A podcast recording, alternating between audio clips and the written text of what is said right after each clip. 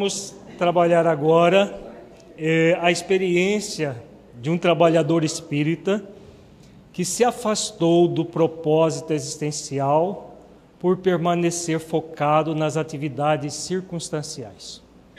Então, nós vimos desde a manhã de ontem toda uma série de reflexões acerca do existencial e do circunstancial.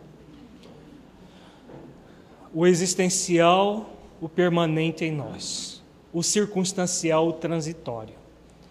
Vimos tudo isso no nível individual, no nível coletivo do nosso movimento. É importante refletir, né, e nós vamos refletir a experiência do Frederico Figner, e toda e qualquer reflexão sobre a vida de alguém, nós devemos fazer esforços muito grandes, ainda no nosso nível evolutivo, para não julgar a pessoa mas para sentir compaixão e é, pelo, pela vida que ela teve e pelo esforço que ela fez por trazer o seu depoimento vivo para nós. A experiência do Frederico Figner é a experiência de muitas pessoas no movimento espírita, que focam no circunstancial em detrimento do existencial. E nós vamos ver na fala dele, nas, em orientações de Bittencourt Sampaio a ele, Dr. Bezerra de Menezes a ele, é, muitas aplicações de tudo que nós vimos desde a manhã de ontem. Por isso é muito importante esses depoimentos que nós vamos ver, vamos estudar aqui, porque eles são vivos, diz respeito realmente à vida de alguém que não é, não, não teorizou, realmente trouxe o seu, o seu, uh, seu depoimento, a sua experiência, para que nós pudéssemos estudá-la. Como nós dissemos, o Frederico Figner não passou por um processo de obsessão propriamente dito e faliu por um processo obsessivo, seja de inibição ou de exibição. Ele era muito sincero naquilo que fazia. Só que o que ele não fez foi o trabalho na questão existencial. O propósito existencial ele não cumpriu com ele mesmo e por isso acabou acontecendo com ele tudo o que ele relata aqui. O grande problema no movimento hoje são as influências espirituais obsessivas, gerando as inibições e as exibições que trabalhamos anteriormente. Como nós falamos, nós não vamos trabalhar isso. Quem quiser fazer os estudos disso, Estude o, o seminário Obsessão e Movimento Espírita, que está à disposição no site do Projeto Espiritizar. Temos em DVD e MP3 também aqui na nossa livraria. E na livraria virtual da Federação, é, www.editorespiritizar.com.br.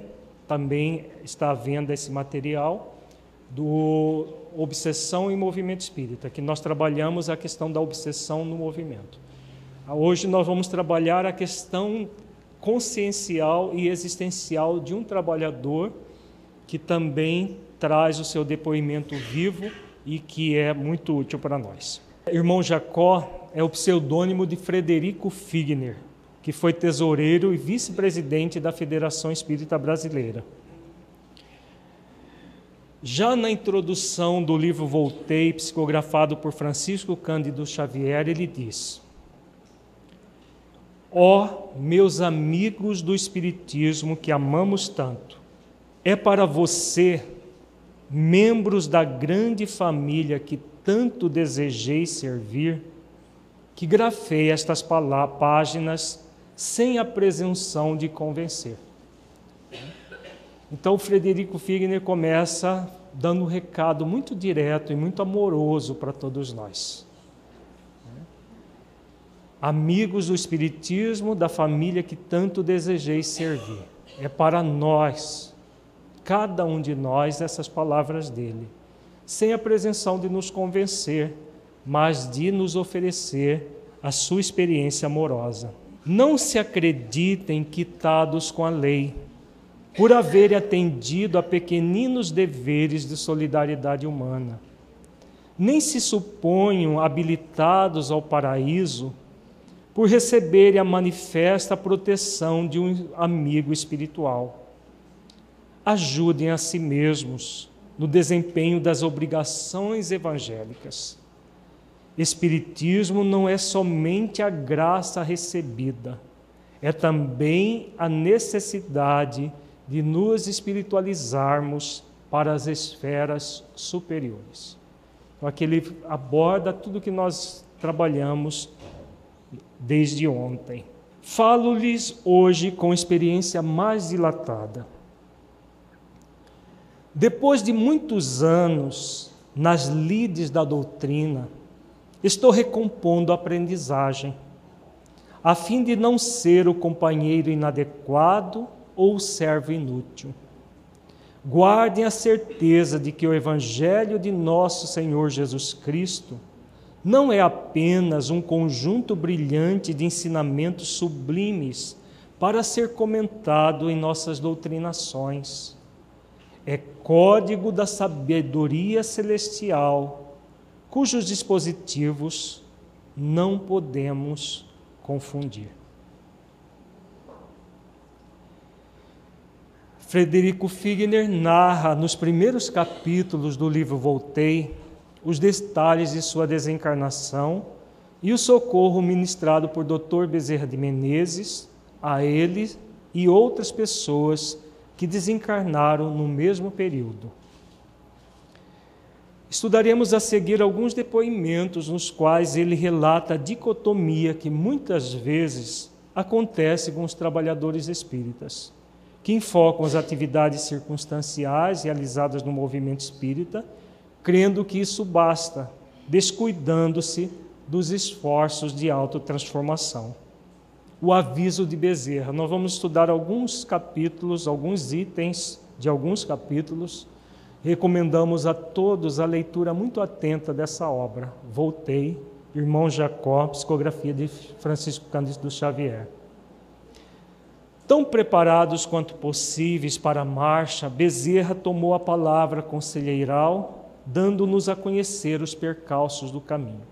Aqui o que está acontecendo? Ele está relatando a sua desencarnação e a desencarnação de outras pessoas. Doutor Bezerra, inclusive pessoas de outras religiões, não era só espíritas que doutor Bezerra estava atendendo.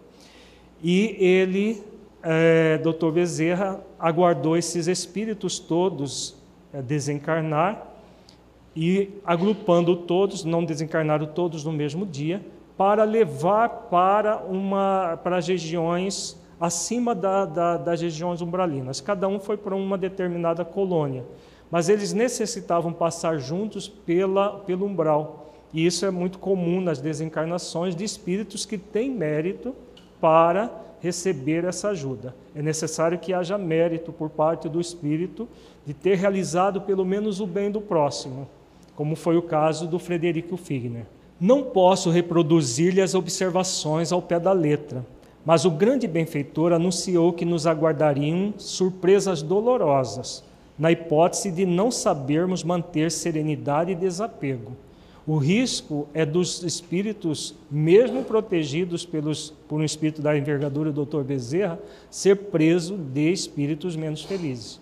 Porque ele sai desembestado, correndo, se, se, se entrar num, num num processo qualquer de perturbação e aí ele se perde durante um bom período. A exceção da irmã que, nos, que a nós se reunira por último, não detínhamos o poder de, da irradiação luminosa, condição de garantia ao êxito da defensiva contra qualquer assédio das trevas. Essa irmã que ele se refere foi uma professora, daquelas professoras dedicadas que dão além do que o salário paga, né? porque muitas hoje não se dedicam praticamente nada, porque o salário, como diz o professor Raimundo, é, é desse tamanho. Mas a dedicação ao bem independe, na vida profissional nós podemos dedicar totalmente ao bem e sermos recompensados consciencialmente, porque aquilo que nós vimos, o propósito existencial vai acontecer em todas as áreas da nossa vida, não apenas na atividade voluntária. Foi o caso dessa irmã. Na atividade profissional, ela se doou tanto, se doou tanto, que era a única que tinha luz. O, o, o espírita lá de quase 70, 60 anos de espiritismo estava sem luz própria. E a professorinha, com uma irradiação que ela inibia para não constranger os outros companheiros de desencarnação. Estávamos quase todos os recém-libertos do corpo desprevenidos quanto a semelhantes recursos e distraídos da preparação interior, não obstante a amplitude de nossa confiança em Deus. Poderíamos assim cair em sintonia com as forças da ignorância inimigas do bem.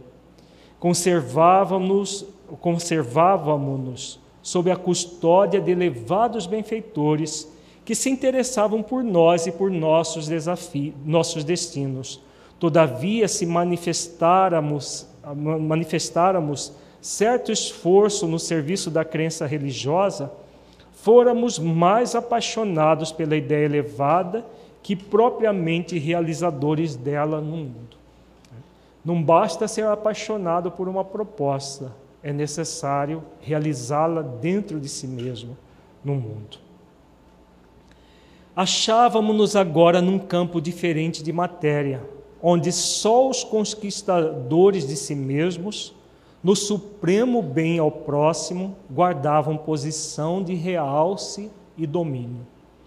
Enquanto no plano carnal poderíamos gastar a sagrada força da vida lisonjeando os prazeres da plenitude física, esquecidos de, de exercitar as energias internas, aqui, porém, éramos obrigados a reajustar apressadamente o cabedal de nossos recursos íntimos, centralizando-os na sublimação da vida em face do porvir, se não quiséssemos dilatar a permanência nos círculos inferiores, acentuando qualidades menos dignas. Como ele diz aqui no texto sublinhado, conquistar a si mesmo no supremo bem ao próximo. Sim, o bem ao próximo, ele é meio, mas o objetivo é a transformação moral de nós mesmos. São nas, nas atividades circunstanciais que nós vamos burilar o bem a nós mesmos, realizando o bem ao próximo. Incidente em viagem. Se o homem soubesse a extensão da vida que o espera além da morte do corpo, certamente outras normas de conduta escolheriam na terra. Nós sabemos isso, gente? A extensão da vida. Imagina, se os que não sabem é, podem acontecer uma série de problemas, exatamente porque não sabem, imaginemos nós que sabemos. Nós temos todas as condições para escolher uma conduta diferente. O convite para todos é o mesmo, como nós estudamos na parábola ontem. Não me refiro aqui aos materialistas sem fé. Aliás, a maioria dos ateus não passa de grande assembleia de crianças espirituais, necessitadas de proteção e ensinamento. Reporto-me com rigor, com vigor, aos que adotam uma crença religiosa usando lábios e paixões, sem se afeiçoarem no íntimo às verdades renovadoras que abraçam.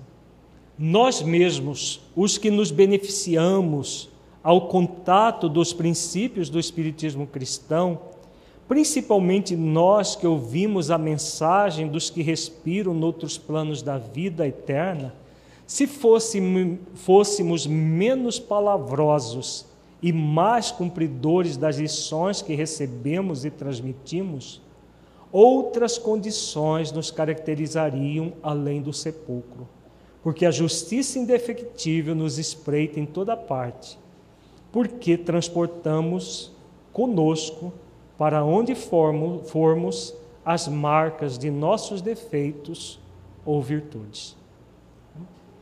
Então aqui ele dá, dá sutilmente a orientação, né? Se fôssemos menos palavrosos e mais cumpridores das lições que recebemos e transmitimos, outra situação teríamos ao desencarnar. Depois da sepultura, sabemos com exatidão que o reino do bem ou do domínio do mal moram dentro de nós mesmos. Muitos de nós espíritas, apesar de sabermos teoricamente disso, só vamos experimentar a realidade depois que desencarnarmos, porque a gente finge que não é conosco, faz de conta que não é bem assim. É tudo meio exagerado desses espíritos todos. Excursão confortadora. Quantas vezes invocamos a luz nos círculos da fé religiosa? Despreocupados, aconselhamos amigos que a procurem. Em muitas ocasiões, inadvertidamente, receitamos-la para os irmãos que consideramos nas sombras. Através de conversações ociosas, indicamos criaturas que não a possuem e sempre que tomamos a palavra em público, suplicamos-la para o mundo em altos brados. Todos devemos buscar a verdade, buscar a luz. Quantas vezes já falamos isso no Centro Espírita? Em verdade, semelhante cooperação é oportuna e salutar, quando baseada na sinceridade e na reta intenção. Todavia, frequentemente ouvidamos a palavra do Senhor que nos recomendou aproveitar as oportunidades da experiência humana na iluminação de nós mesmos, através do devotamento ao próximo. Aqui, mais uma vez, ele fala da autoiluminação. O trabalho com o próximo é apenas meio, instrumento. O problema voltava em minhas cogitações. Os amigos nada me sugeriam, nada reclamavam, amparavam-me sorridentes e felizes. No entanto, as irradiações brilhantes que as faziam acompanhar constituíam silenciosa advertência. Aqui ele está falando de amigos espirituais, de outros trabalhadores que se acercavam dele. Ninguém cobrava nada, como é habitual no mundo espiritual. Ninguém nos cobra nada é a nossa consciência que estará inquieta, como disse o nosso afro, por não termos cumprido o propósito existencial, ou estará em gozo, em júbilo por termos cumprido o propósito existencial. Então, no caso do Frederico Figner, ele teve mérito de receber amparo de Dr. Bezerra, amparo de Guilherme Ribeiro, de outros espíritos que já haviam desencarnado muito antes, é, que o, o, chegavam até ele e, e, e em, em, júbilo é, por ele ter realmente desencarnado, até em boas situações, mas é aquela questão, lá no âmago, ele sentia que não havia feito aquilo que deveria ter feito. Então, por mais que ele estivesse cercado de pessoas amigas, ele mesmo não se sentia amigo de si mesmo. E isso, para o espírito, pesa bastante. Então, a advertência é para que nós trabalhemos construindo a nossa luz, nos auto-iluminando realmente eu não providenciar a luz para mim mesmo, conduzir a muitos desencarnados à fonte sublime das claridades evangélicas, mas esquecer as próprias necessidades. Ele era doutrinador em reuniões mediúnicas. Então, doutrinou muitos desencarnados auxiliando a buscar a luz, mas ele próprio deixava de lado. Doutrinar a muita gente eu pretendia haver doutrinado. Em todo o meu movimento verbal de, da pregação cristã, salientar o imperativo da luz para os corações humanos. Contudo, agora que participava de uma sociedade espiritual, reconhecia a opacidade de minha alma, minha alma. Mantinha-se-me o perispírito no mesmo aspecto em que se caracterizava na experiência física.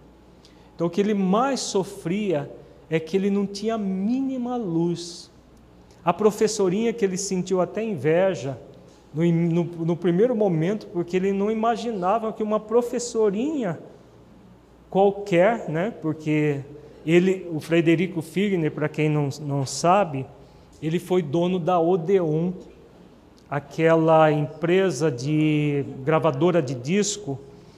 Ele foi milionário, multimilionário porque a Odeon, durante muitos anos, imperou no mercado fonográfico. Ele que trouxe o fonógrafo, ele foi amigo pessoal de Thomas Edison nos Estados Unidos, que antes de imigrar para o Brasil, porque ele nasceu na República Tcheca, imigrou para os Estados Unidos, depois ele veio para o Brasil, ainda na sua juventude.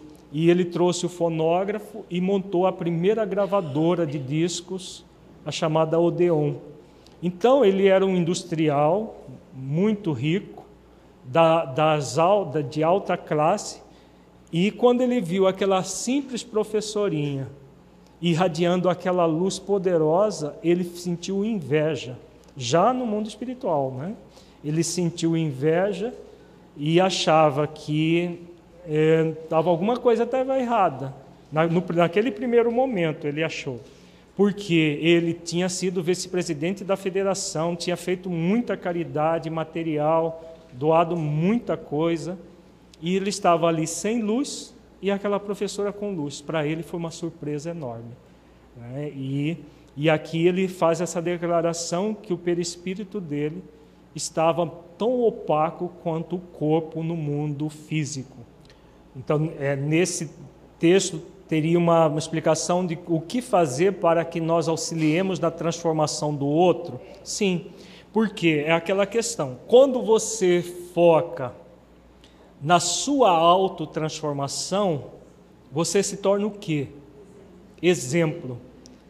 E o exemplo é que, como diz Emmanuel, arrasta. Né? Quando você fala, você pode até convencer, mas o exemplo arrasta, isso que diz Emmanuel. Então, quando a pessoa fala, o outro, se o outro pensar, refletir, sabe que ele tem razão? E começar a exercitar aquilo que você falou, o outro se ilumina. É o que aconteceu com ele. Muita gente se iluminou pela ajuda dele. Né? Então, isso foi útil para ele para ter esse tipo de desencarnação. O bem que ele fez aos outros gerou mérito mas não gera conquista.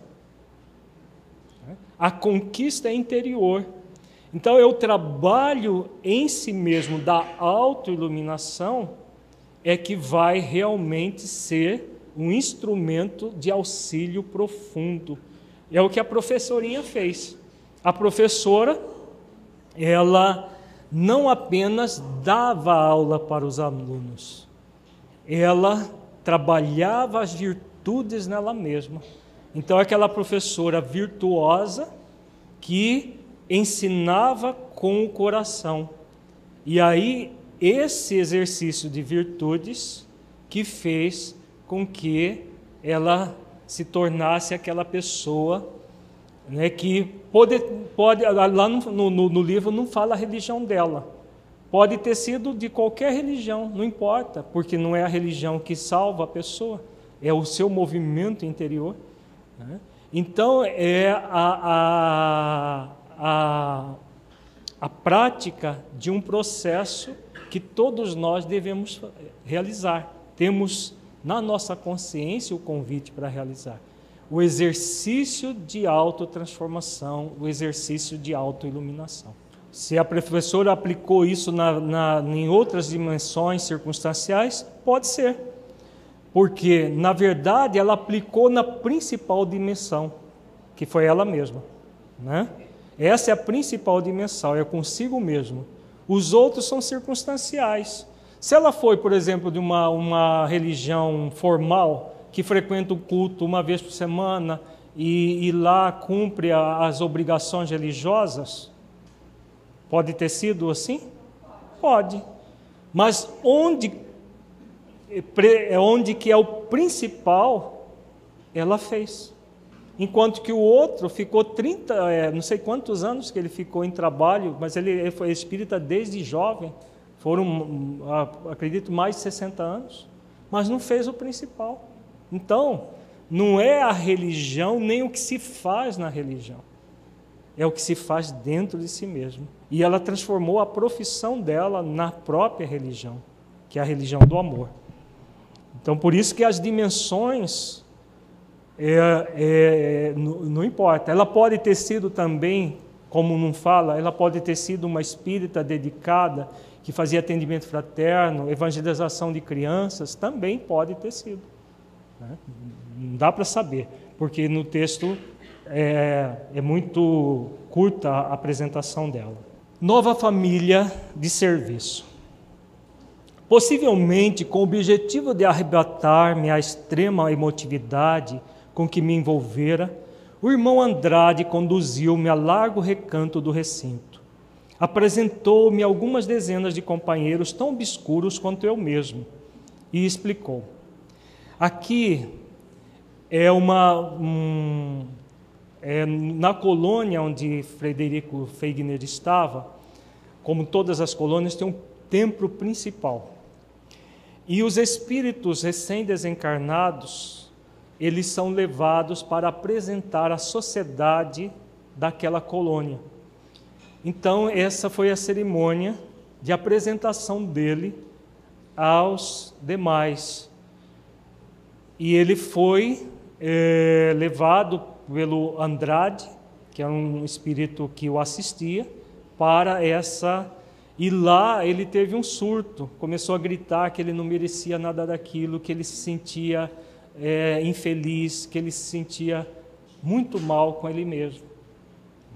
E Bittencourt Sampaio, que é um, mentor, que é um assessor de Ismael na dimensão espiritual, veio e para acolhê-lo naquele momento.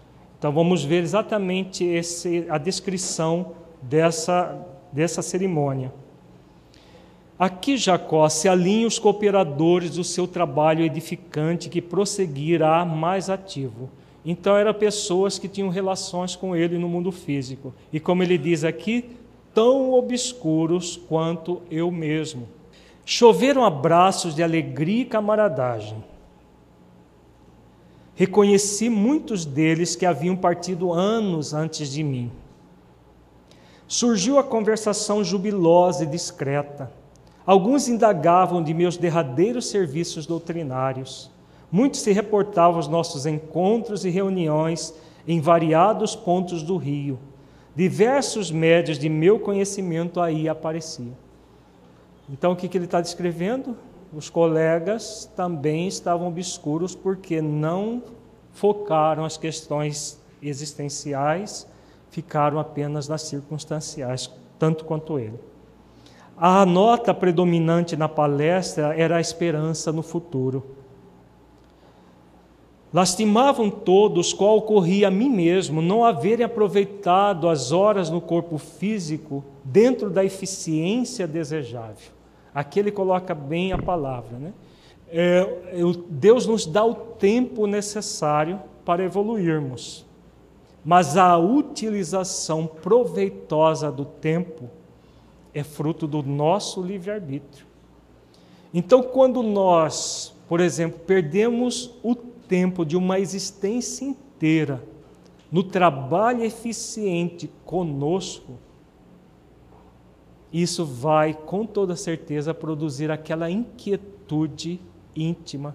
É o que o Frederico sentia nesses momentos. Apesar de ele estar num templo, rodeado por amigos espirituais, benevolentes, é, o Frederico Figner recebeu o auxílio fluídico para eh, se materializar ali naquela dimensão, porque ele vive em altas esferas espirituais, inacessíveis nessa, nessa condição do, do Frederico. Ele reconhece que não havia aproveitado as horas com a eficiência desejável. Poderíamos ter concretizado muito mais o nosso idealismo cristão na causa que abraçáramos se tivéssemos usado a aplicação com o mesmo ímpeto com que procurávamos conforto no campo do ensinamento. Ensinar os outros é muito mais fácil, né? Fazer exercícios para viver aquilo que se ensina realmente é bastante trabalhoso. Então aqui ele fala da aplicação, lá a aplicação lá do, da missão dos espíritas que nós vimos ontem. Espiritismo compreendido em si mesmos, em nós mesmos, apreendido por nós, sentido no coração e aí vivenciado por nós. Julgamento, o julgamento em nós mesmos. É uma orientação de Bittencourt Sampaio a Frederico Figner. Então, o Bittencourt Sampaio, como nós dissemos, ele é um assessor direto de Ismael. Ele vive em, em altas esferas, talvez as mais altas da Terra, e ali ele está, uma das tarefas dele é com a, a implantação real da doutrina espírita nos moldes legados por Allan Kardec, revivendo o Evangelho de Jesus no Brasil. Há uma mensagem dele no, no final do livro Transição Planetária, uma orientação direta que ele fala, faz uma radiografia de tudo que está acontecendo em nosso país hoje e fala da esperança que a doutrina espírita representa e que o movimento espírita vem para desenvolver tudo isso. Nosso compromisso é muito sério. No nosso livro Transição, é, Transição não, é, Terra, o Mundo, Degeneração e Você, nós fazemos um comentário da, dessa mensagem dele é, trabalhando a questão da aplicação das nossas vidas, o quão responsáveis nós espíritas somos neste momento de transição. Não apenas, como nós vimos no texto do Honório, que, que o Afro comentou, no na questão pessoal, porque nessa transição planetária ficou muito claro no texto que se nós não trabalharmos na autoiluminação, nós poderemos sim ser exilados. Qualquer um de nós que estamos aqui nesse salão. Não são espíritos só empedernidos no mal que vão ser exilados. Espíritos neutros que não trabalharam consigo mesmos aquilo que deve ser trabalhado podem não ter condições, porque precisarão espiar, de reencarnar na Terra. Então vão reencarnar e aí vão cumprir pela lei de harmonia e lei de solidariedade vão auxiliar outro, o outro planeta. Porque não seria nem justo com esse planeta só mandar a escória da Terra, né? Precisa mandar alguém melhorzinho um pouco, que já tem pelo menos uma propensão ao bem, para ser líderes e, e, e atuar de uma forma um pouco melhor no planeta que estão sendo exilados os, os terrestres. Então, no nível individual, temos esse compromisso. Agora, no nível coletivo, que o Bittencourt Sampaio fala nessa mensagem no livro Transição Planetária, da nossa responsabilidade coletiva. Porque se nós entramos num processo de deserção, daquela da, da deserção em que nós não deixamos o movimento, mas ficamos atrapalhando o movimento espírita, aquela de, deserção tormentosa que é, a, que é pior, atormentadora, que é pior do que a tormentosa, o que vai acontecer conosco? É muito grave tudo isso. Né? Então, é, é muito importante que nós reflitamos que o momento que nós vivemos na Terra é grave em todos os sentidos. Não há espaço para falha nesta existência. para permanecer evoluindo na Terra. Não há espaço. Claro que dentro da lei divina há espaço para a gente falir quantas vezes quisermos. Mas para permanecer na Terra, aqueles que querem permanecer aqui, né? porque tem gente que, ah, não, eu quero conhecer esse mundo aí para ver como que é. E aí já, já desiste mesmo e vai embora, já esperando que vai conhecer um mundo diferente. Estou né? meio cansado aqui da Terra, vamos ver se esse mundo aí é, é tão ruim assim, é tão ruim. Ruim não é. Ele é um, um planeta que está saindo da primitividade. Então, para que gente para ter uma ideia, leia Caminho da Luz, quando Emmanuel fala dos exilados de Capela. A gente vai ter uma ideia de como que é o exílio de um planeta que está se transformando em planeta de regeneração e a encarnação de um mundo desse, dessa categoria. São milhares de anos para formar um corpo semelhante ao que nós usamos hoje, só para formar o corpo, porque nem o Homo sapiens ainda existe nesse planeta. Ainda existe antropóides numa transição entre o reino animal e o reino nominal. Aqueles primeiros é, seres é, é, antropóides, né, que depois deu origem à espécie que hoje nós habitamos os corpos, que é o Homo sapiens. Então, essa é a realidade. No livro A Mensagem aos Espíritas, né? não, aos Espíritas, que é um, é um livro que é uma compilação de várias mensagens do Dr. Bezerra de Menezes ao final do Conselho Federativo Nacional, que ele fala anualmente aos líderes espíritas do Brasil todo. Então serve para todos nós e que ele diz que não são apenas políticos corruptos, pessoas empedernidas no mal que vão ser exiladas, mas também os espíritas que não realizarem as ações conscienciais que lhes são próprias. Vejamos a orientação de com Sarpaio a Frederico Figner. A própria consciência lavra em nós irrevogáveis arrestos, arestos somos o fruto de nossa sementeira. Erramos e acertamos, aprendendo, corrigindo e aprimorando sempre, até a conquista do supremo equilíbrio. Não te prendas, pois, às sombras destrutivas do remorso ou da queixa.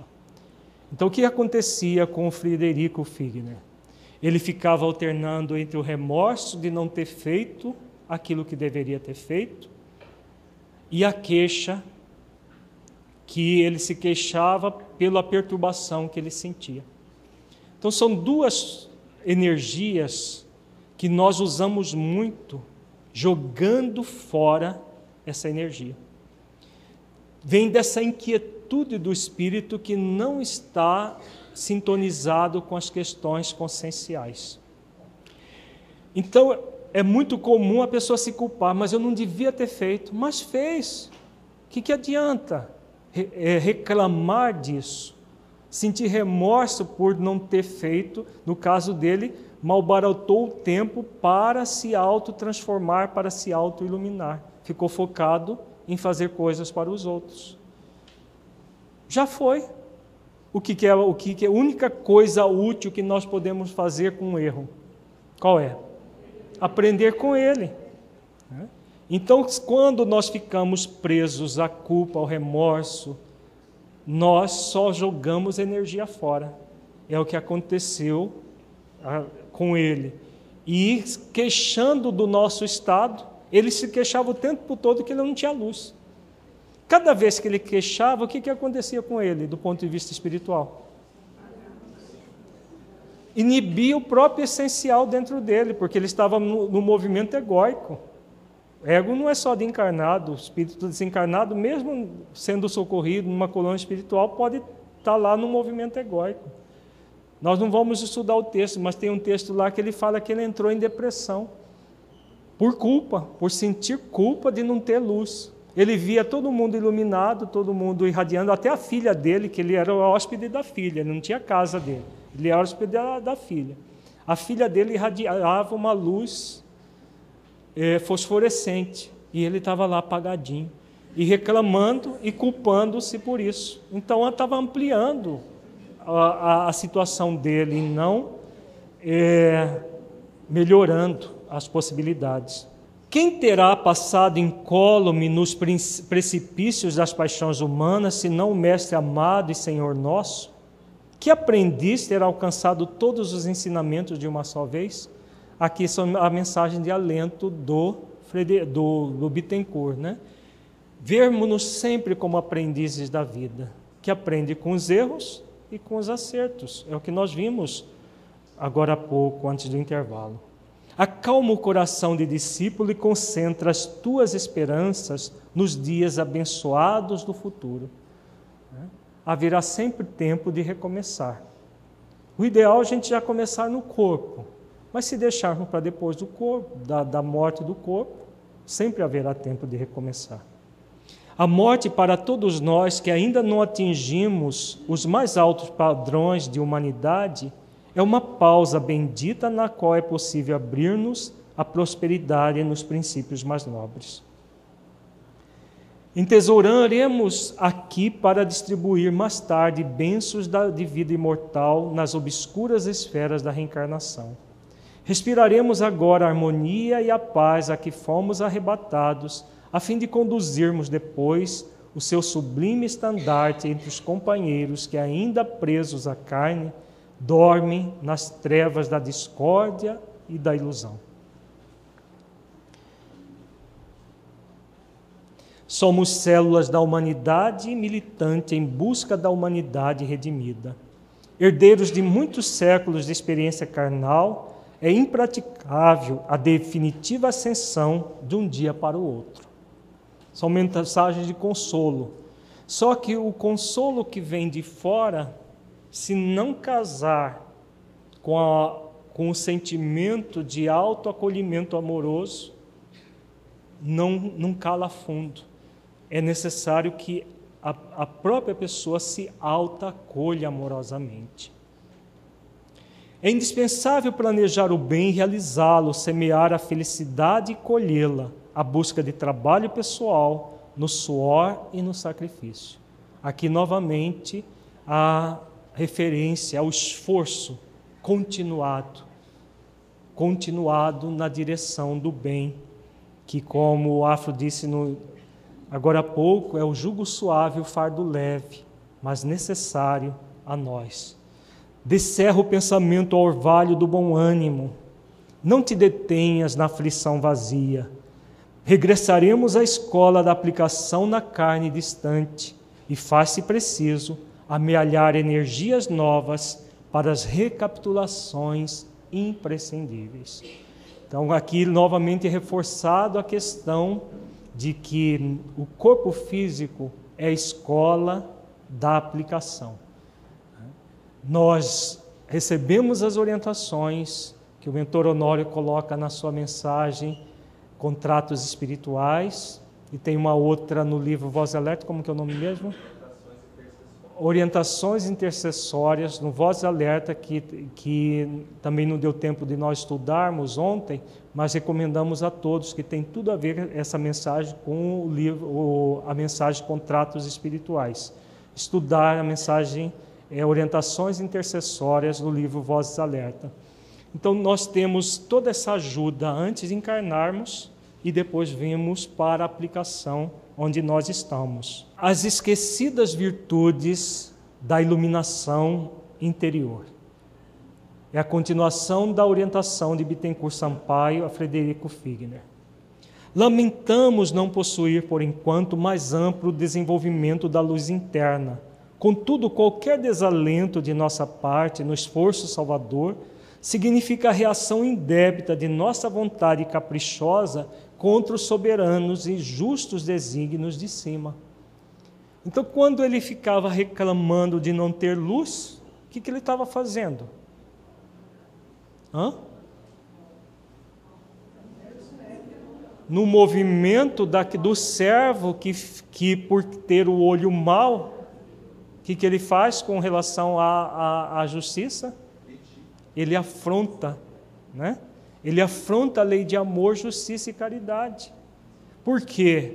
É justo alguém receber o salário que não trabalhou por onde? Não é justo.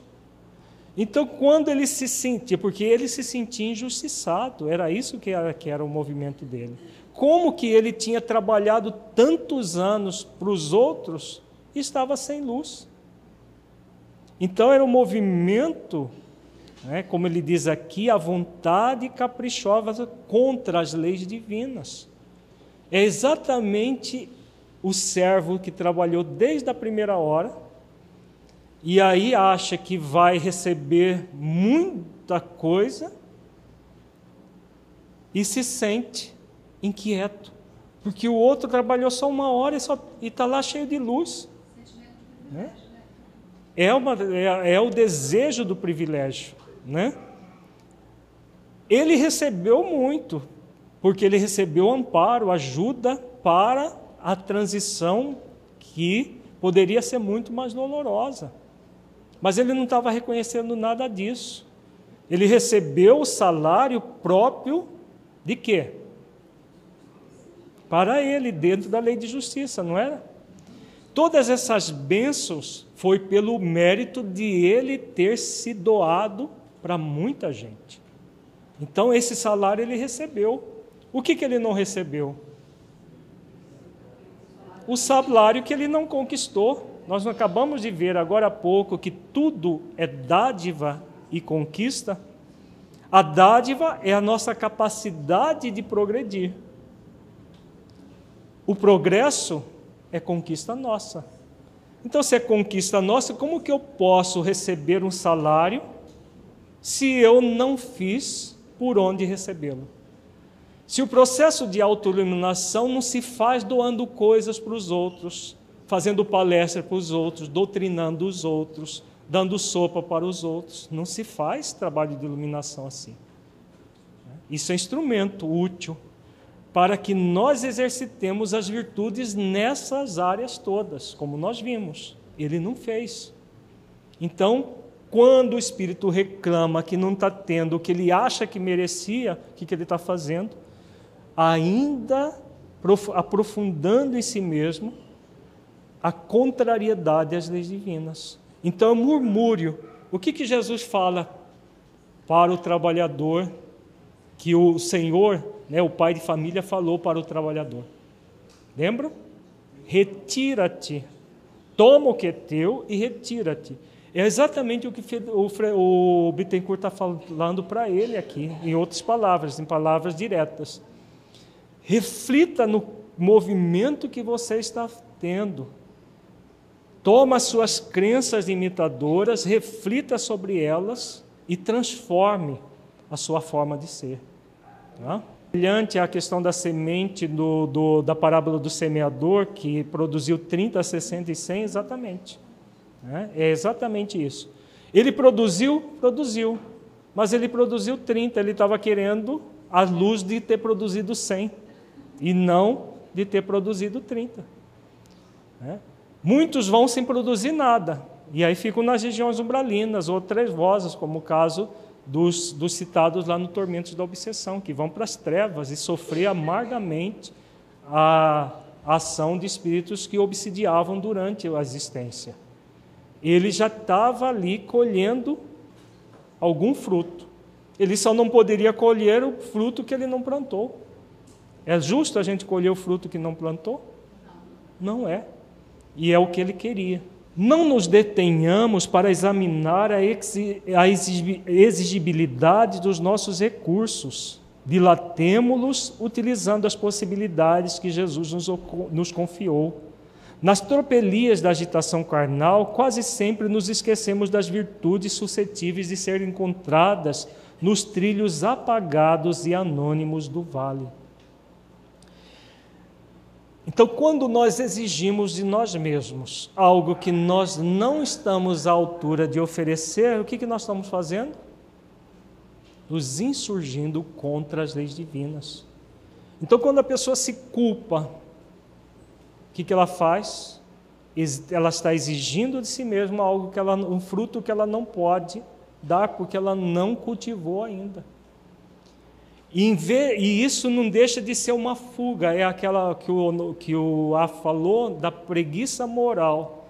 A pessoa está fugindo do quê? O que, que o Frederico estava fugindo aqui?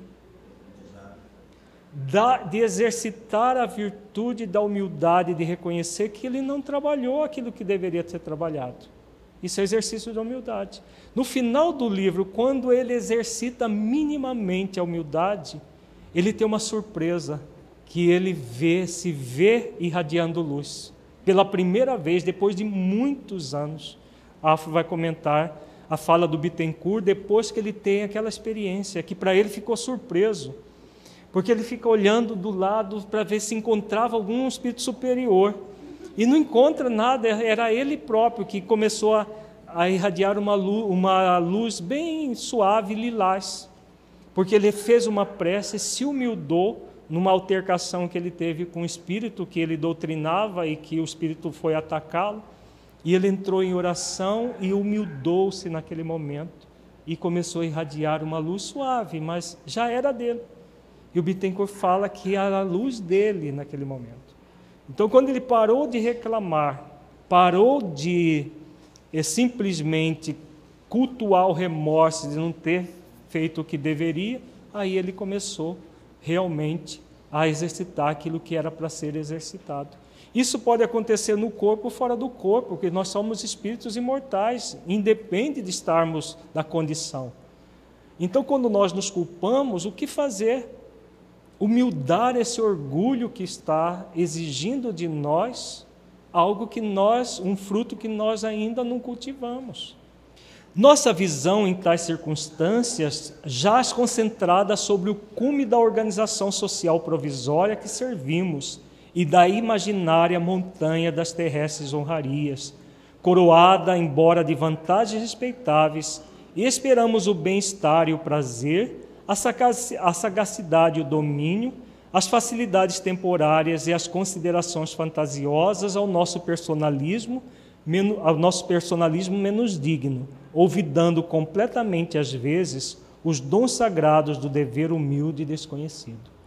Né? Muitas vezes nós ficamos nas projeções, e, e aqui sutilmente o Bettencourt fala desse processo de fazer muita coisa lá no, fundo, no fundo, sem o exercício da virtude interior, da, de, realmente trabalhar a virtude, é um processo de projeção.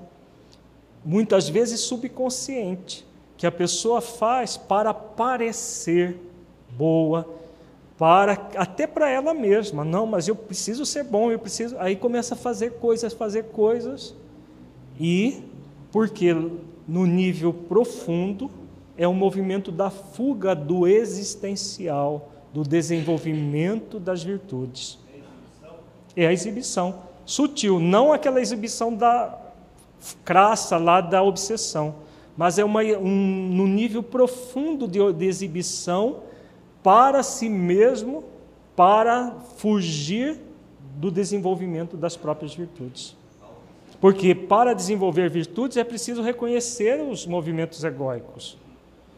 Para desenvolver humildade é preciso reconhecer o nível de orgulho que nós cultuamos. Porque se nós não, não, mas eu não tenho bem esse orgulho, já é o próprio orgulho. Então, é, sem reconhecimento do sentimento, não há mudança real. Cedendo à impulsividade que nos preside aos instintos primitivistas, despreocupados de adquirir simplicidade e amor, paciência e renúncia, resignação e esperança, dádivas de vida eterna que o herói celestial nos ofertou aos pés da cruz.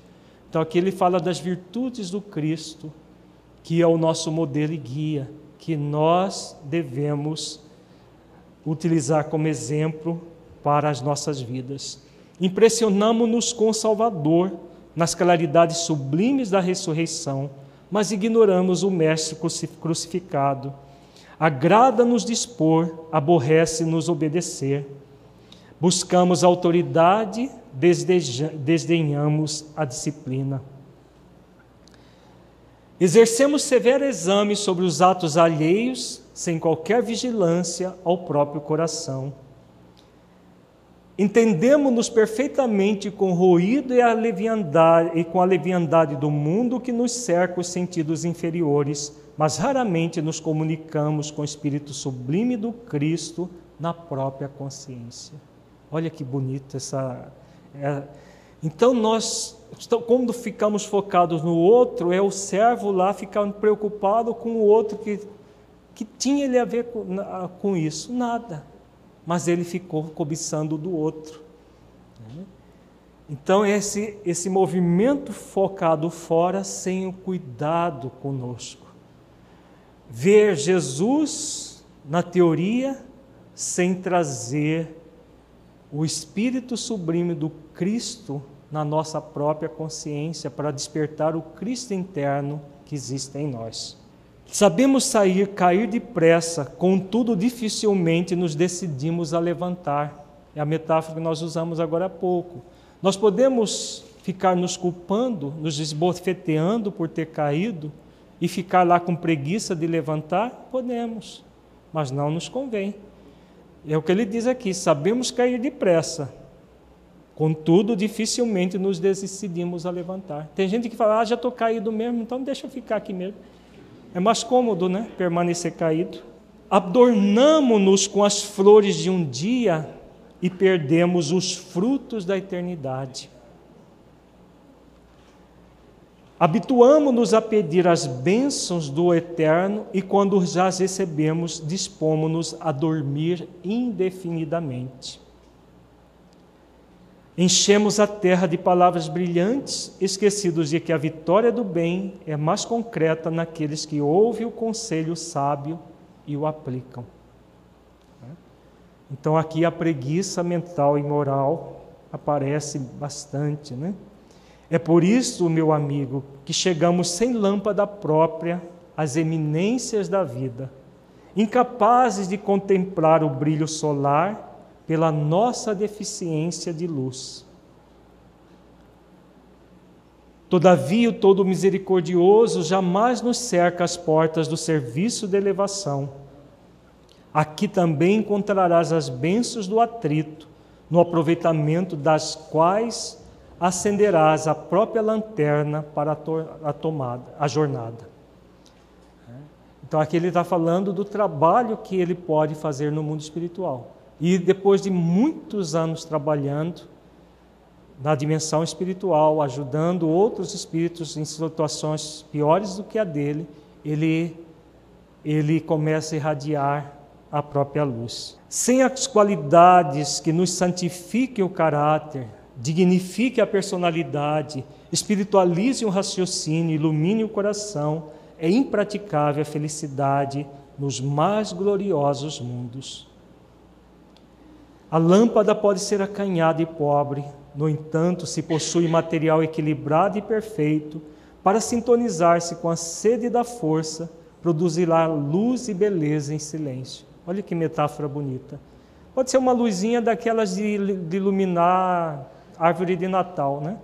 Aquela bem pequenininha, mas já é.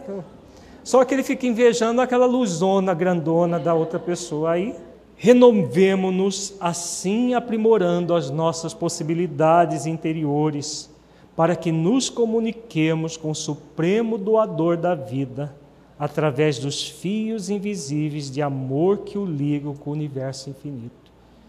É fundamental no processo de transformação conectarmos a nossa força de vontade com a força da vontade divina. A força da vontade divina é a vontade maior, é a vontade suprema do universo. Quando nós conectados a nossa força de vontade com a força da vontade divina, tudo flui em nossas vidas. Nós estamos seguindo daqui a pouco para o encerramento do nosso querido evento. E eu ali, ouvindo o alírio, fiquei a meditar. Quando o evento terminar, o que, que eu gostaria de estar falando a mim mesmo sobre este evento, este momento? E me peguei pensando, que este evento é um evento realmente para ser aplicado, para podermos sair daqui com o foco na aplicação desses ensinos. Então, mais do que qualquer perspectiva da profundidade do conteúdo, desses ensinamentos que recebemos, o evento é um recurso como outros tantos, mas o que vai valer realmente a pena é nós podermos sair daqui hoje à semelhança da oração que Kardec coloca em o Evangelho segundo o Espiritismo, oração para as reuniões mediúnicas, e ele coloca: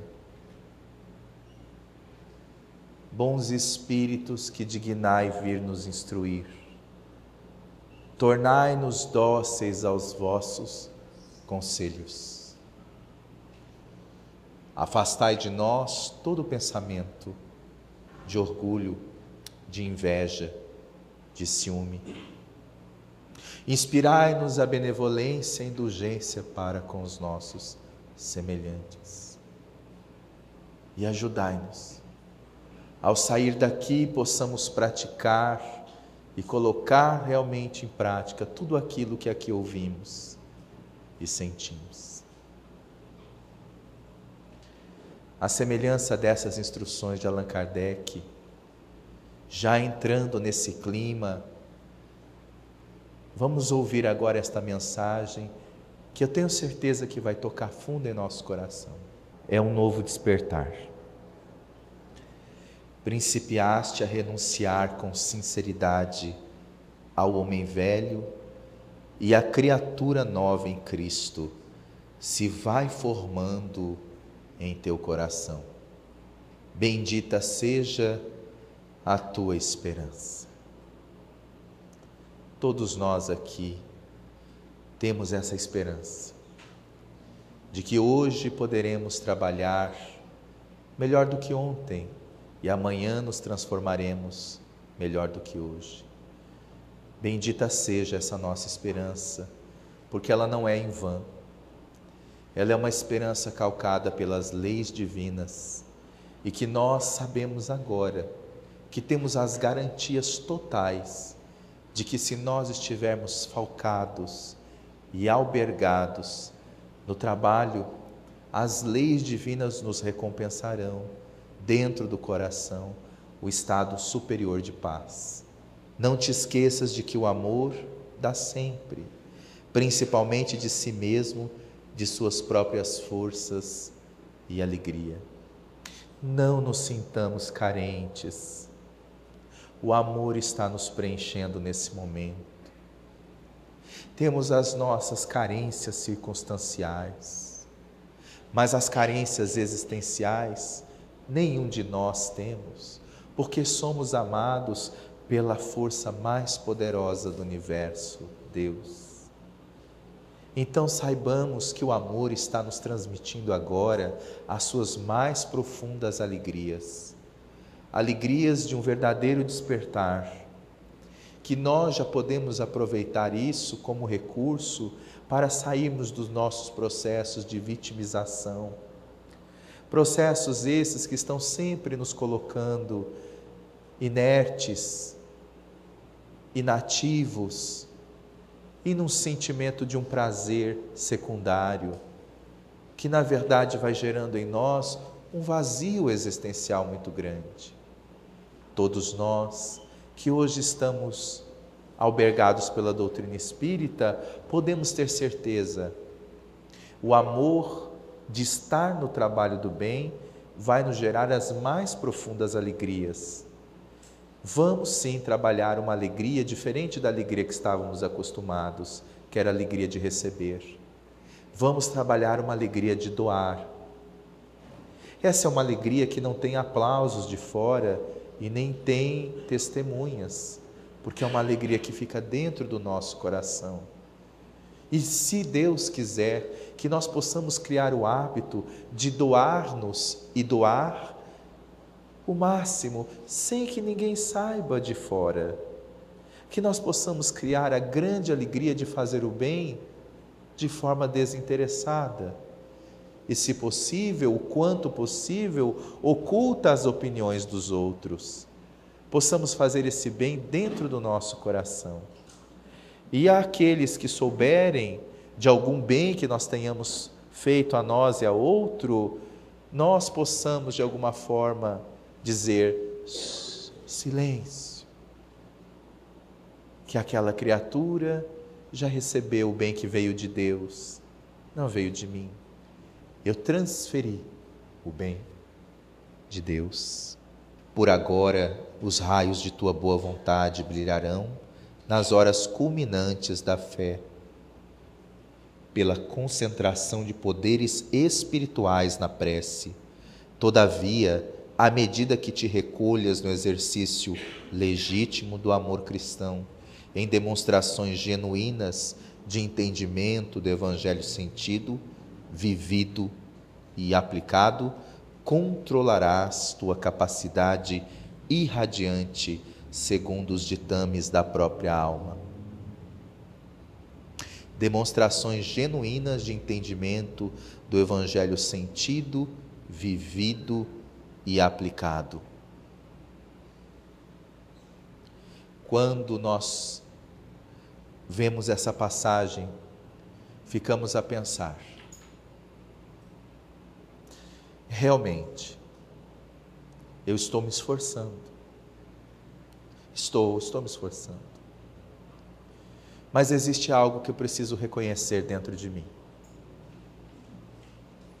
O esforço que eu estou realizando ele precisa eminentemente, antes de tudo, dar um resultado inequívoco.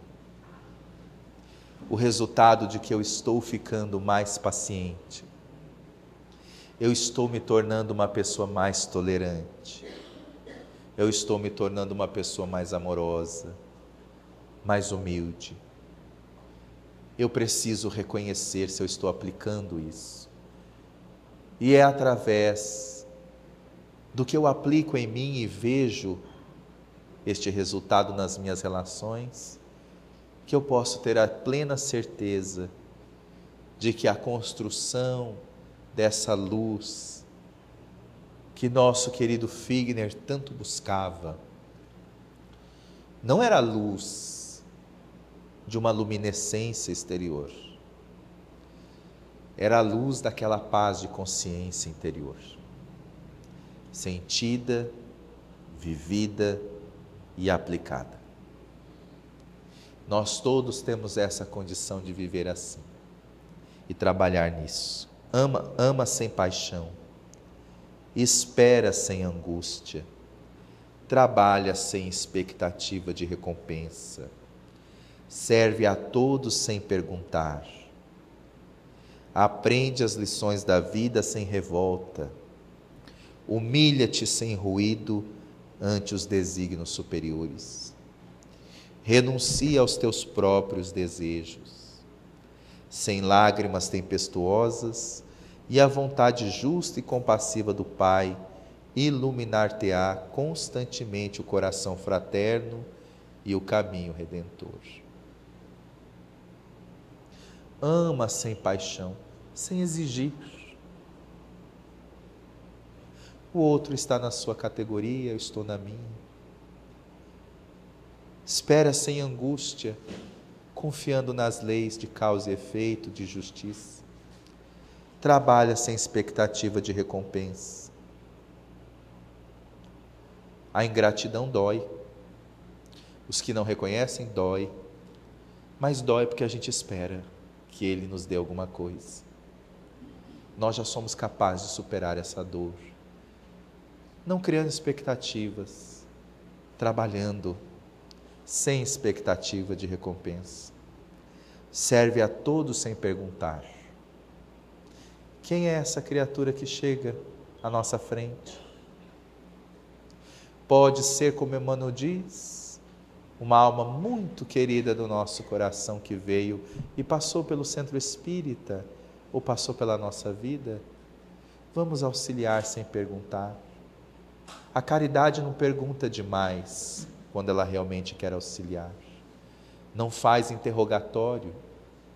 A caridade ajuda, auxilia e constrói. Aprende as lições da vida sem revolta. Porque até mesmo Deus protege de nós mesmos.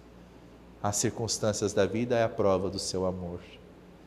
E as experiências que nós achamos desagradáveis são imensamente agradáveis do ponto de vista divino. Humilha-te sem ruído ante os desígnios superiores. Ou seja, buscar a humildade verdadeira diante das circunstâncias. Ora, vigia, movimenta-te no esforço digno e seja feliz, meu amigo. A tua luz crescerá com a dilatação de teu devotamento ao bem infinito. A nossa luz ainda é bastante opaca. Temos em nós muito que trabalhar. Mas nós não estamos fazendo competições com ninguém. Cada um de nós, com as suas conquistas, já temos condições de acender a luz da alegria do dever cumprido, segundo as nossas possibilidades. E aqui, como diz, crescerá com a dilatação do teu devotamento ao bem infinito. O nosso devotamento na causa espírita não é para que a casa espírita cresça, o movimento espírita cresça. Esse é um processo, esse é o meio. O fim é estarmos ligados ao bem infinito. Esse bem que auxilia a suplantar essa ideia de encarnados apenas e realmente nos sentirmos espíritos imortais, fazendo bem ao infinito. E ter um cálculo mais na vertical da vida do que na horizontal. Um cálculo no infinito. uma mãe que ama seu filho e que acolhe essa criatura, mesmo que ela venha com uma dificuldade no corpo, uma síndrome tal, uma doença tal. E essa mãe não rejeita esse filho. Essa mãe acolhe esse filho. E essa mãe não tem preconceito com esse filho. Essa mãe ama esse filho. E ela não fica preocupada se o filho tem suas dificuldades. Ela fica muito mais ocupada em amparar esse filho com as suas dificuldades. Esse espírito que está nesse corpo nesse momento, e essa mãe que ampara esse filho nesse momento, esse amor e essa história de amor, ela vale daqui dez anos? Vale? Essa história vale daqui 100 anos. Essa história vale daqui 100 mil anos. Viu o cálculo quando a gente age no infinito? Eu distribuí agora 600 mil caminhões de pão. Ou então eu agora doei toda a minha riqueza. Daqui 100 mil anos, o que significa isso? Daqui um milhão de anos só levando para a questão material. Viu? Na vertical. Mas e se eu promovo na vertical e promovo na horizontal? Vale para os dois âmbitos nos séculos por vindouros. Porque é a promoção do espírito imortal. A mãe que acolhe o filho simboliza nós acolhendo-nos nós com nossas limitações nós com as nossas dificuldades. Eu acolho as minhas dificuldades. São filhos que eu criei, são limitações que eu criei. Mas eu não vejo como uma coisa desfigurada. Eu não vejo como uma coisa, uma aberração. Eu vejo como um filho que eu mereço acolher, que eu mereço amparar. que eu mereço auxiliar. Da mesma forma como eu acolher cada questão minha, eu estou trabalhando na vertical da vida. Eu estou realizando o que somente eu posso fazer. Porque de todas as dádivas que nós recebemos, Deus deixou os caminhos para que nós escolhêssemos e permitiu que nós decidíssemos quando quiséssemos progredir. Ora, se somente este ponto cabe-nos a nós, quando nós realizamos este ponto, nós estamos justamente completando algo que já estava dentro da ação divina e que só faltava isso. Então nós estamos realizando uma coisa profunda na vertical da vida.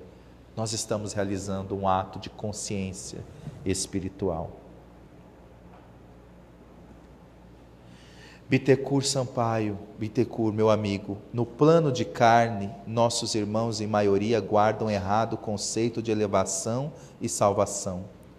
Muitos se acreditam privilegiados por apresentarem um simples título de crença religiosa e outros supõem que basta o dever de assistência caridosa e mecânica ao próximo necessitado e sofredor para que subam inconscientemente aos mundos felizes.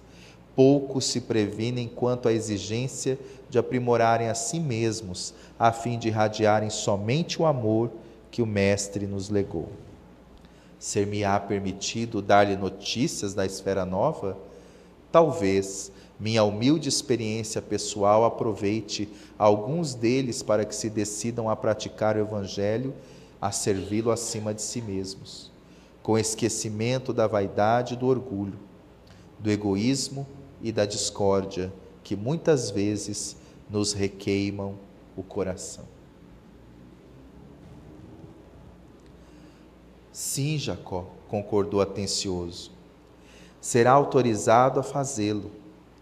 Veja que a pergunta do nosso irmão Jacó aqui antes, ele fala já com, já com um tom de humildade mais trabalhado. Ser-me-á permitido dar-lhe notícias da esfera nova? Talvez minha humilde experiência pessoal aproveite alguns deles para que se decidam praticar o Evangelho e servi-lo acima de si mesmos, com esquecimento da vaidade do orgulho, do egoísmo e da discórdia que muitas vezes nos requeimam o coração. E aí diz o benfeitor Bittencourt: sim, Jacó, concordou atencioso, será autorizado a fazê-lo Entretanto, contém os impulsos que te sugerem a iniciativa. Veja bem, ali havia coisas nas entranhas das intenções. Evita as referências pessoais em teu correio fraterno. Em muitas circunstâncias, a citação de um simples nome provoca enormes perturbações mentais em torno da criatura a quem nos referimos. Não tentes impor convicções a espírito algum, ainda mesmo em se tratando dos mais profundamente amados. Conta o teu caso tranquilamente aos que te puderem ouvir longe da curiosidade enfermiça, que nunca se anima ao trabalho sério, sem olvidares a função do tempo na sementeira da fé. Ou seja, Pittencourt Sampaio estava convidando o irmão Jacó a pensar-se como espírito imortal e aprender a se desligar de nomes, sobrenomes, interesses horizontais. Não vá lá como o velho homem encarnado, como se dissesse assim, resumindo. Vá como o espírito aprendiz, que vai dar um recado moral para que possa servir para todos indistintamente. Aprende a esperar no serviço edificante, impessoalizando as boas obras. Guarda-te dos maus desejos, de tudo dizer indiscriminadamente a um só minuto. Há ocasião de plantar e cultivar, colher e selecionar. Lembra que também uma frase do Antigo Testamento: a hora de plantar, a hora de colher. A verdade é como a luz que, não convenientemente dosada, pode cegar os olhos ao invés de iluminá-los. Olha o cuidado carinhoso de não espantar as dores que sentiriam muitos companheiros se levasse a efeito todos os desafios que Figner passou. Porque há muitos que poderiam até rejeitar, porque é aquela imagem, né, da pessoa que desencarnou, então porque foi espírita, está tudo muito externo, ele está muito bem. Calma. É preciso ver o âmbito da questão. E aqui Figner é orientado por Bittencourt a saber dosar também orientações particulares a pessoas, mas também a não colocar as coisas conforme uma tentativa ansiosa de dizer às pessoas: olha, acontece assim, é assim que eu passei com calma. Assim como André Luiz também dosou muitas informações e lembramos que no livro Libertação fala-se no final da obra Libertação de André Luiz de uma cidade estranha,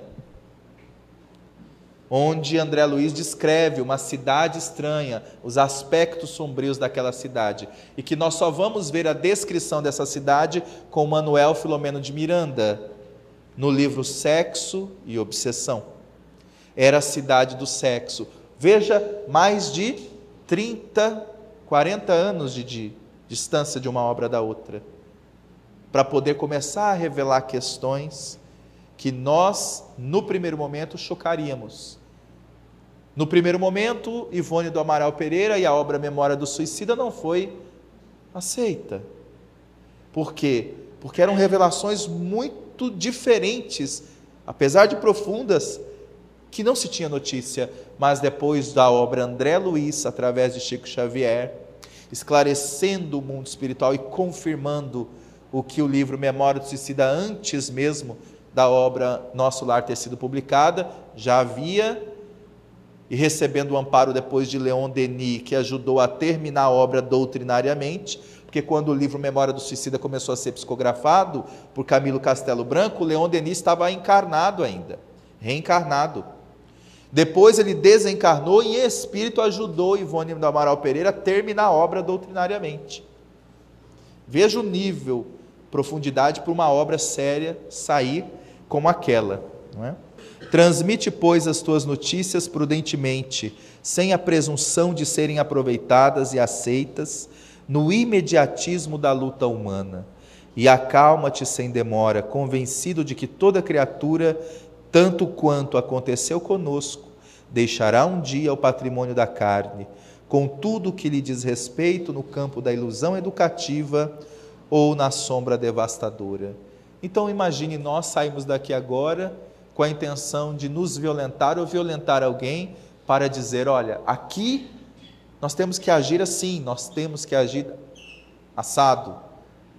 Não, o respeito à tomada de consciência é muito importante. Agora, nós que estamos tendo essas informações, já podemos sair daqui um pouco mais comprometidos, um pouco mais envolvidos com essa questão mas realmente diluirmos em nós esses auto-enganos de tentar convencer de uma hora para outra que, o, que a pessoa aceite aquilo que nós já estamos buscando vivenciar e que nós também não aceitávamos antes.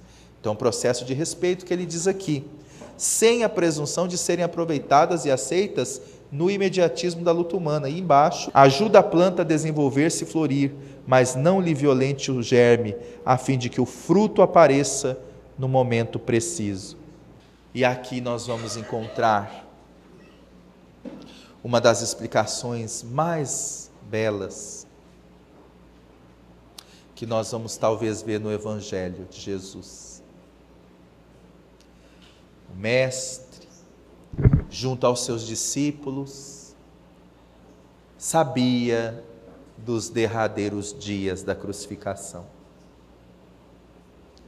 e olhando detidamente os olhos de João, de Mateus, de Felipe, de Pedro, os outros, ele diz a frase: Já não vos chamo mais de servo, porque o servo não sabe o que o seu senhor faz. Eu vos chamo de amigos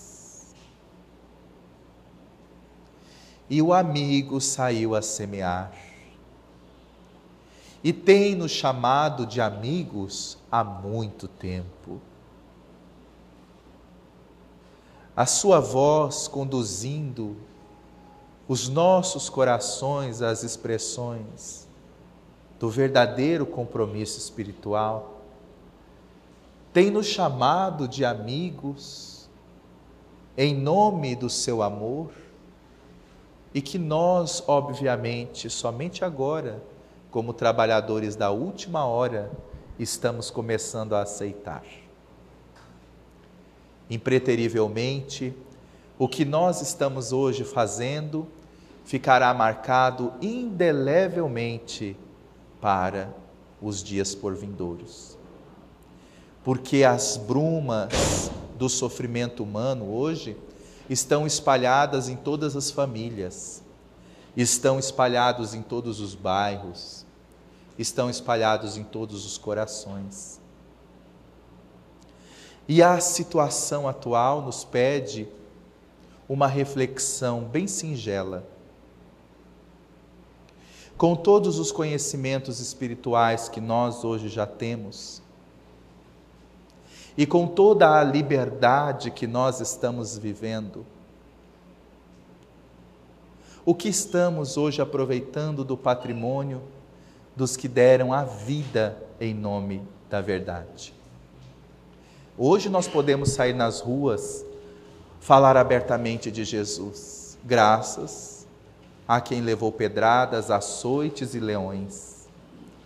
Hoje nós podemos falar de Espiritismo nas rodas sociais, podemos ouvir e ver filmes, graças aos espíritas também, que receberam muitos impropérios, muitas enxovalhadas, muitas calúnias.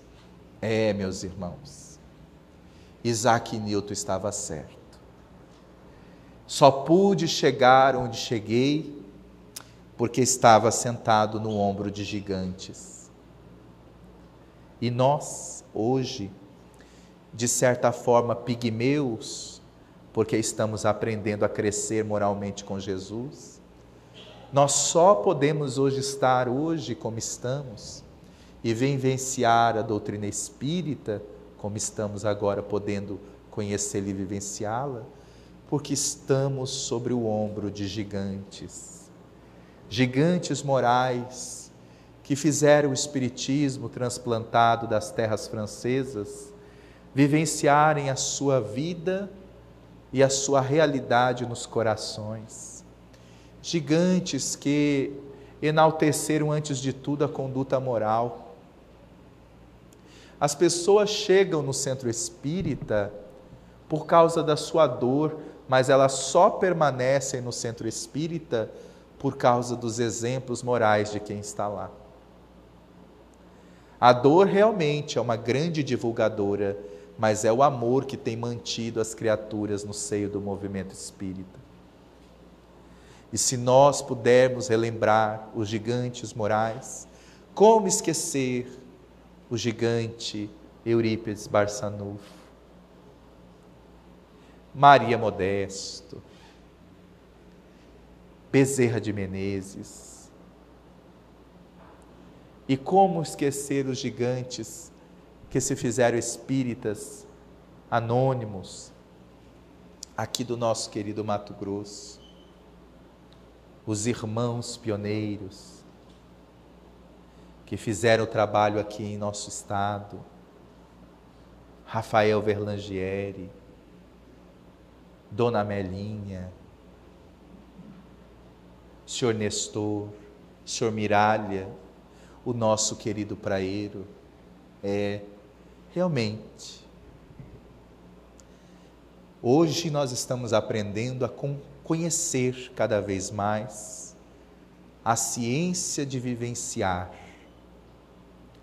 Mas os recursos que estamos dispondo hoje também serão recursos para aqueles que estão chegando então vamos pensando sobre isso tudo e agradecendo, estendendo o nosso coração em verdadeiro sentimento de gratidão a esta corrente de solidariedade enorme que tem feito hoje do movimento espírita realmente uma família espiritual em nossas vidas. Para aqueles de nós que não recebemos pedradas, que ainda não recebemos calúnias por ser espírita, que não recebemos incompreensões, tenhamos a certeza, elas estão vindo no íntimo dos nossos corações. Elas virão através de incompreensões dos nossos familiares, às vezes, incompreensões dos nossos irmãos dentro do centro espírita, incompreensões daqueles que estão mais próximos a nós. Mas o que vamos fazer? Condenar os irmãos, criticá-los? Não é assim, porque os discípulos serão conhecidos por muito se amar e nós já não somos mais servos, somos amigos de Jesus. Então, esta consciência espírita que nos pede essa gratidão imensa, nos convoca a vivenciarmos a partir desta tomada de consciência este novo parâmetro de viver. O viver conforme as leis divinas na consciência. As leis divinas estão escritas na consciência? Sim? Mas nós estamos alfabetizados para ler? Eu acredito que nós estamos nos alfabetizando. Que elas estão escritas, estão. Mas é preciso começarmos a aprender a nos alfabetizar.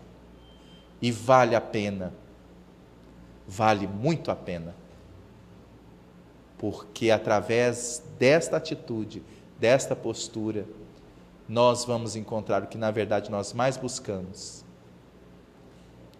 o reino de Deus dentro de nós. Então agora nós vamos cantar.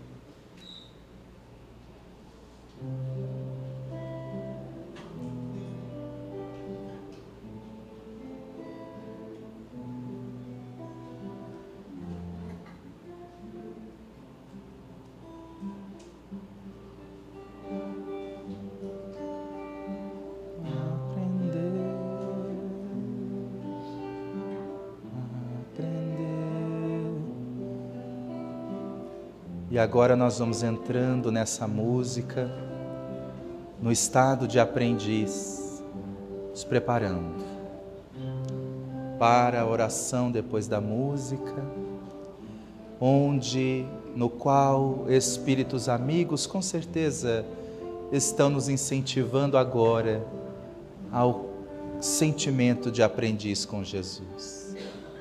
Aprender, aprender, quero ser um aprendiz e sentir que sou feliz.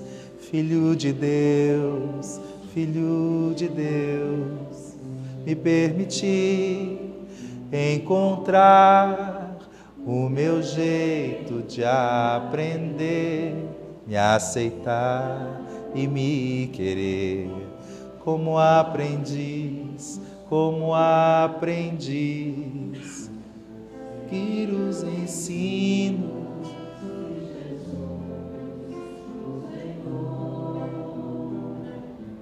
Suave é o caminho que nos leva ao amor o fardo da vida é leve no coração.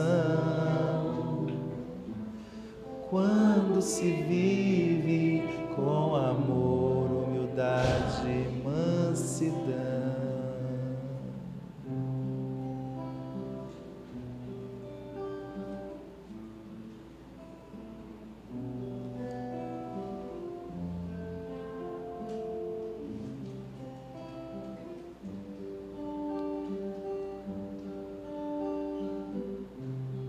Senhor Jesus.